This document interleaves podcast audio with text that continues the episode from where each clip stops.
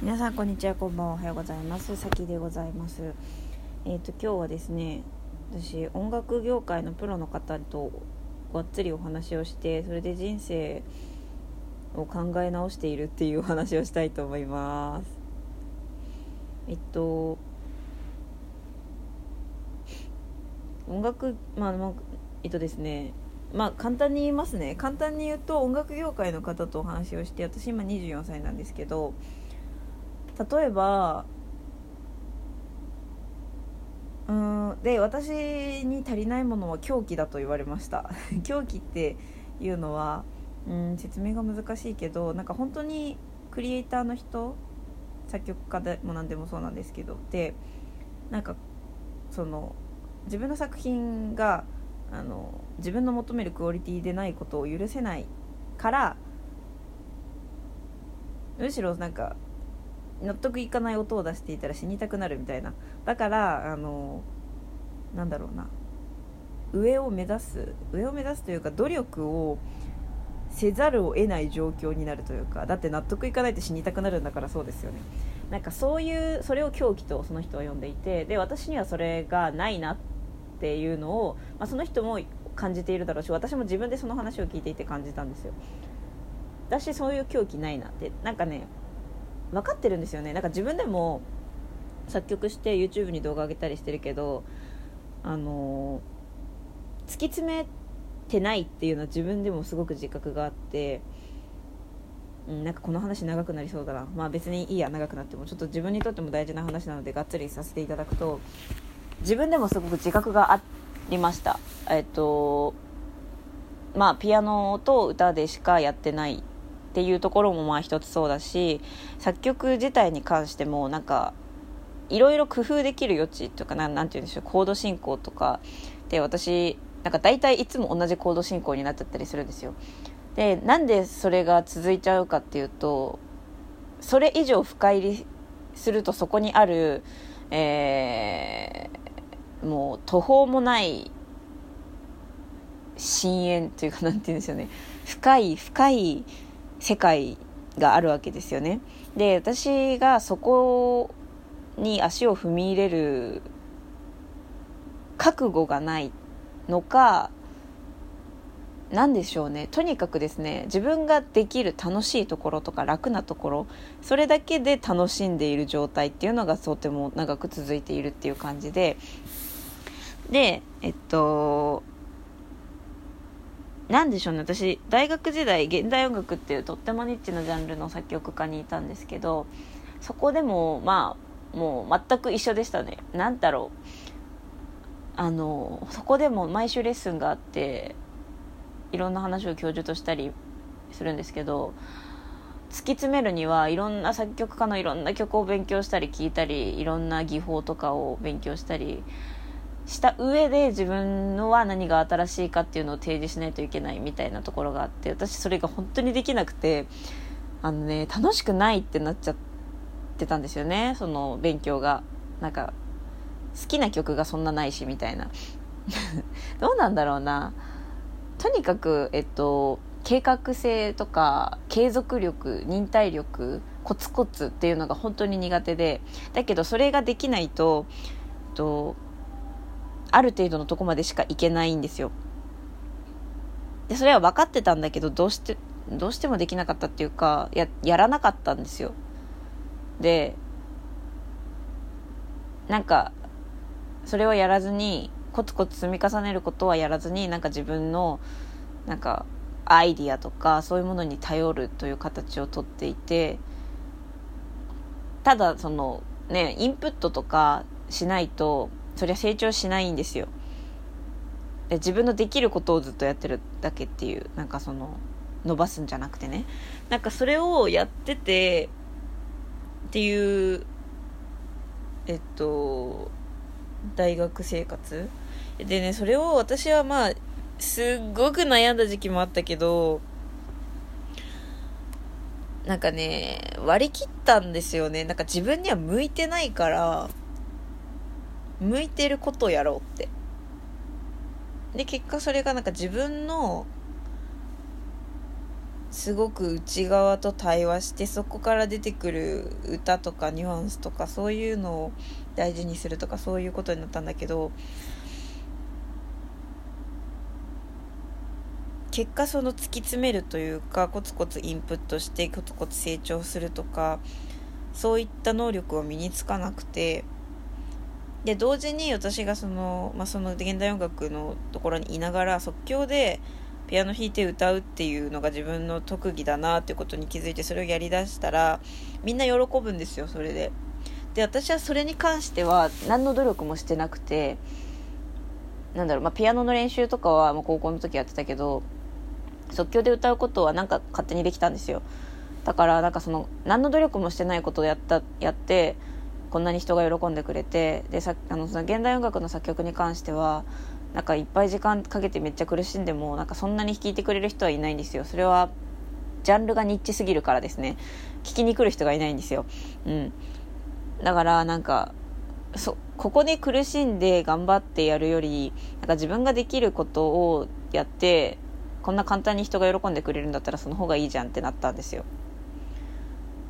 だからそれをやってて多分ね。まあ得意なことやるっていうのは別に何も間違ってないと思うしまあなんか私こういう自分のねあの足りないとこの話してるけどあの別に落ち込んでるとかじゃないんですよ。なんかそれが自分だと思ってるし自分を否定的に捉えるってことはほぼなくてあのなので安心して聞いてほしいんですけど。あのでまあだからそれでなんかポップス系の歌とかのことをやるようになったんですよね。でなんかそのポップス系の歌を作ってえー、依頼をいただいて作るっていうこともできるから始めたみたいな感じですね。できるから始めてです。ただ私そのずっと個人向けに作曲をしていてで個人向けだとの私の他の曲との比較とかされないのでなんか似たような曲にななってしまうなとか似たようなコード進行になってしまうなと思ってもその依頼してくださった方は私のその曲しか多分大体知らないのでなんかそこであまり問題になることがなくてっていうふうに私は自分が成長しなくてもいいような自分ができることでやっていけば続あのとりあえずその目の前の方には喜んでもらえるっていうことを選んで生きてきているいたんですよ。だからそれは成長からの逃げっていうかその音楽業界の方のお言葉を借りると狂気とかとは無縁のとにかくできるからやっとくみたいな感じで。まあそうですね。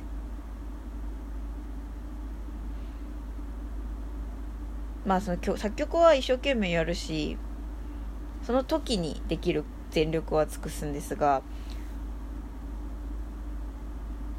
ただ自分自身の成長がどれくらいあるかっていうとなんか多分そんなにないんですよね。でその音楽業界の方のお話っていうのはもし音楽で生きていきたいんだったら覚悟を決めないといけないと。でそれは苦しいこともある。そりゃあるさ。うん。それに人とコンペとかで争わないといけない時もあると。だけどそういう努力とか積み重ねとかができるんだったらそういう覚悟を決めれるんだったらその音楽で食べていく才能はあると思う。と言われました。でもしで別に音楽で食べていくことが絶対に正しいわけではもちろんなくてあの他の仕事を就職とかねしてあの行く方が幸せである可能性もある。でもし就職とかするんだったら早いに越したことはない。私は24歳で今。24歳音楽業界では若い方ではない。就職だってきっとそうあの早い方がいいに決まってると。ででもし別の道を選ぶにしても早い方がいいし覚悟を決めるにしても早い方がいい。ということを言われてプラスで、えっと、就職をおすすめする理由の一つとしてあの就職してみて初めて分かる音楽への気持ちっていうのがあると、うん、いうふうに言っていただいて。例えば就職してみて初めてやっぱりこういう仕事じゃなくて音楽がいいってそこで初めてこう情熱というかそういうものが湧く人もいる。だからそういう意味でも就職してみるっていうのをおすすめだよって言われました。で私はそのその話を聞いて思ったのは今の私が覚悟を決めることはできない。音楽で生きていくという覚悟を決めることはできない。頭で考えてどっちにしようかなで音楽を選ぶことはできるけどそれは結局心が伴っていないので辛いだけになる。多分。多分めっちゃ辛い。私はそのめっちゃ辛いのは無理。うん。無理なんですよ。だったら就職とか音楽じゃない仕事してみて自分の心がどうなるのかっていうのを観察してみたいっていう気持ちになったんですよ。音楽と関係ない仕事をして例えば。で自分がそれでああこれもこれで幸せだなって思いながら生きていくのかやっぱ音楽がいいってなるのかどうなるんだろう自分って。でとにかくなんか環境を変えてみないと何の覚悟も決まらないなっていうことをその方たちとお話をしていて、えー、分かることができました。本当に良かったと思います。その方とお話ししてなかったら多分ダラダラなんとなく生きていました。本当に良かったなと思っています。うん。っていうふうにですね私は本当に素敵な大人の方々に囲まれて生きていることができていていろんな方に本当に親身にアドバイスをいただいてで今の私の状態としては、えっと、今って私ね上京したけど姉の家にいて姉に別に生活費も何にも納めていなくてでも2ヶ月経ってつまりめっちゃ甘えて生きてるんですよ。うん。お金ないしね。全然あんま稼いでないんですよ。でモチベーションもないんですよ。稼ぐモチベーションも。甘いんですよ私って。めっちゃ甘いんですよ。でけで今私はインターンをしようとしています。インターンはまあなんかお試しの就職みたいなよかないけどそんな感じ多分。3ヶ月とかね。働けるがっつり。だけど就職じゃないって。から一回そういう社会人として働いてみようっていうふうになりました。はい。でねこれって結構すごいことで私大学卒業する時も就職活動とか本当にする気なくていやなんとかなるってみたいな。なんかむしろね本当にお金ってないといけないのかっていう実験をしたいぐらいの気持ちだったんですよ。なんかその大学を卒業して就職するっていうのがみんなそうだからするっていうのが嫌で本当に就職しないと生きていくことってできないのかっていうことに疑問を持っていて生きていけるんじゃないかなんとかって思っていてうん。で大学卒業してから今まで8ヶ月ぐらい就職せずに生きてきました。とても楽しかったです。まあでもそれはえー、誰かに助けてもらうことによって享受してきた楽しい生活でした。まあでも助けてもらうだけで終わらせる気はなくて対に何倍にもして恩返しをするっていうのはもう確信としてああります。うん。絶対に私はなんかすごいやつになって返すだろうっていう前提のもとに助けてもらってたんだけどそんなよ世界を甘く見ている私が就職してみようっていう気持ちになった。しかもそこに妥協とかみんながこうだからとかじゃなくて完全にポジティブな気持ちでえ自分の気持ちがどうなるか見てみたいしそれで大事なことが分かるかもしれないんだったら就職してみようって慣れたっていうのが本当にすごいことです。本当に嬉しいです私は。本当に感謝しています。で一回でとりあえず一旦バイトしますこれから。はい。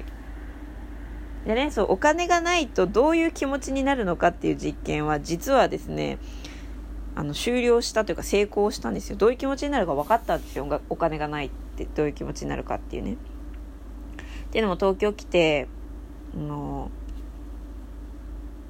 まあ一回そのなんだろうな。東京来て、まあ、いろんな人に遊びに誘ってもらって、まあ、そのウェブ上のコミュニティがあるので遊んでで本当お金なくなって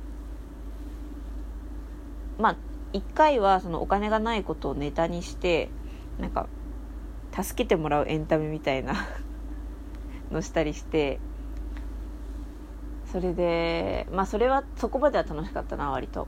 でその後ただうん残金が足りなくておごってもらうっていう経験をしたんですよ一回。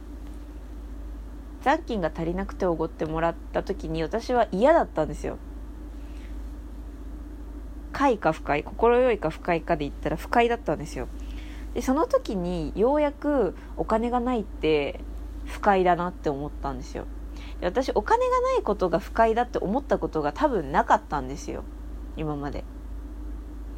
お金がなくても別に欲しいものないしなんかあんまりね。欲しいものないしまあそれにまあ別に食べ物ないならないで別にいいしみたいなマインドなんでそのお金が絶対に欲しいみたいなことを思うことがなくてただだからお金がないことが嫌なこととか不快なことって思ったことがほとんどなくてただ私はそのお金がないことで嫌な思いをしたんですよ。人におごってもらうが嫌だったんですよその時は。だからようやく私はねお金がないことが不快だって感じるっていうことが感じることができたのでお金がないことでどういう気持ちになるんだろうっていう実験は成功しました。不快だった。からお金を稼いでみようと思う。うん。なんかさみんなさ何も考えずにお金稼いでてすごいと思いますよ。みんな何何何も考えずにお金稼いでてって失礼かな。皆さんあの普通のことのようにお金稼いでらっしゃるじゃないですか。普通のことのようにお仕事なさってるじゃないですか。私は自分でその必要性を感じないとできないんですよ。だからでその必要性が分かったのが今なんですよ。ようやく。大学卒業してから8ヶ月経った。だけど私にはそれが必要だったと思う。なぜならなんとなくお金稼いだりなんとなく仕事してたりしたら絶対に嫌になってたから。もうこれからも嫌になるかもしれないけどなんか自分の中でその筋道が通ってるんですよ。ここれでこれによってこの経験によって。全部お金稼ぐことも就職することも仕事することも全部自分の中で納得できる理由を8ヶ月かけて得ることができたんですよ。だから私はこれからバイトしてインターンして就職するかもしれないけど全部納得のいく人生なんですよ。これで。うん。だからなんでみんなが仕事するのかなんでみんながお金を稼ぐのかが体感として理解できた。本当に良かった。本当に良かったなと思っています。という話でした。いや疲きりした。なんかね初めてちゃんと全部喋れました。本当にこのポッドキャストがあってよかった。いや私このポッドキャストに本当にいろんな話してきたと思うけどいやなんか感慨深いですね。いやーだってドイツに留学してる時からさ始まってさあのー、何言ってたかな。なんかほとんど元彼の話してたんじゃないかな。どうなんだろう。元彼の話したり多分最初はなんかメンタリスト大悟の話あの勉強したことを喋ったりとかしてたかな。いや多分本当人生の考え方とかについてもいろいろ言っていると思います。うん。ただその人間がじ納得した上でお金を稼ぎ納得した上で就職しようと言っているっていうのが成長だと思う。多分1回から聞いたら。私絶対1回からなんて聞けないけど恥ずかしすぎて。でもみんなは聞いていいですよ。こっそり聞いてください。よかったら。えー、本当にポッドキャストやっててよかった。私ねなんでポッドキャストやってるかっていうと私があのえっとまあ人気になったとするじゃないですか。でその時に私のことめちゃめちゃ好きになった人がいた時にあのこんなポッドキャストあったら絶対嬉しいと思って。だってこんな掘り起こしたいわけですよ。めっちゃ好きになったら。その人の全てをね。私がそういうファンだったので。もうネット上にあるその人の出演したもの全部見ようって。いうファンだったので。でその掘り起こせるものがあるとハマれるんですよ。うん。だからだからねその掘り起こせるものを作っておこうって気持ちはあって始めてるんですよね。だからどうぞ掘り起こしてください。そうどうぞ掘り起こしてください。恥ずかしいけど恥ずかしいけど恥ずかしくないんですよ。自分では聞けないけどでも私が過去に発言してることって多分今と意見違うことももちろんいっぱいあるけどでも私自分という人間の100%愛してるので私は本当に素晴らしい人間だと思ってるんでもう私自分に生まれてよかったって本当思ってるんで自分が言ったこと全部あの責任は持たないですよ。過去の意見とは違うから。だけどなんかなんだろうな。多分自分が言ったことなら愛せるから。その時の自分のことも多分愛せるから掘り起こしてくれていいですっていう話です。いや面白くないですか？わかんない。私めっちゃ面白いんですけど今。面白くないですか？皆さん。私の私面白くないですか？は あでそれでねファーストテイクのオーディションは、まあ、どうなるか分かんないけどもしも仮にうまくいったとしてあの、デビューしようってなった時に50曲くらいはストックがないとダメだよって言われてしかもそれがなんか同じ味じゃなくて違う味であってほしいっていうことを言われてなるほど。私全然ストックないんですよ。あ の曲の。なんかそれで、だからね、これもまたいい機会だなと思っていて、いや、本当に思ってるかな？思ってないかもな。やらないんだろうな。やるのかな？いやでもなんかね逆に就職したりバイトし始めたら作曲し始めるかもとも思ってる。なんか反動で。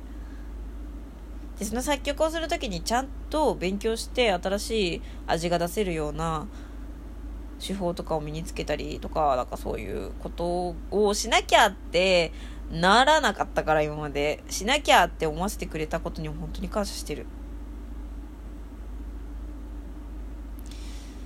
いやー本当になんかねあのうん。いい機会でした。でまあこれでこのプロの音楽家の方に私がお話をしていただいたのってその中田さんの中田敦彦さんのオンラインサロンのプログレスっていう場所の中の配信でしてるんですよ。ちょっとイメージがつかないかもしれないけどとりあえずそのオンラインサロンに入ると私がその話をしていただいている動画を見ることができます。だからもしもしよかったらどうぞあの入ってみてください。まあ月1000円なんで払いたいと思ったらって感じですね。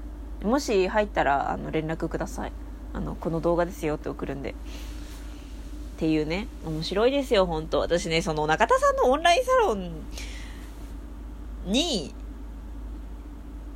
本当にね人生をめちゃめちゃ動かしていただいている面白い方に。めっちゃ面白いんですよ。そのオンラインサロンがないとね東京に来てないからね私ね。うん。東京来てないね完全に。そのオンラインサロンのイベントが東京であったから東京来てるだけですからね。でそのオンラインサロンの人たちと仲良くしてその人たちと遊んででその人たちにお話聞いてもらったり相談乗ってもらったりして今このマインドなので。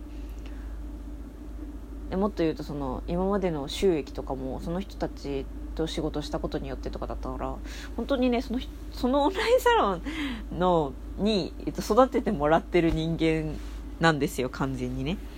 だからまあまあ、もしねもし私のことめっちゃ好きになるファンがいたら多分ね必然的にそのサロンに入るんでしょうねだって私そのサロンでばっかり活動してるから ねっていう面白いことがあるよっていうことですね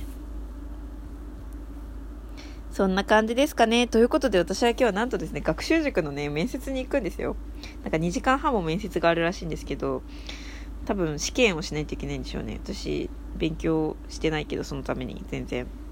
さあ、ということで私はね、学習塾の面接に行ってくるよ。みんな、今日も聞いてくれてありがとう。ということでですね、本日12月何日でしょう ?21 日かな ?21 日、えっと、夜、えっと、YouTube に動画を公開しますお楽しみにということで今後も YouTube とかもねいろいろ頑張っていきます。よかったら見守っててくれると嬉しいです。そしてメールをくれるとめちゃめちゃ嬉しいです。えー、さき .music.radio.gmail.com さき .music.radio.gmail.com さきのスペルは SAKI ラジオのスペルは RADIO です。それではまたお会いしましょう。バイバーイ。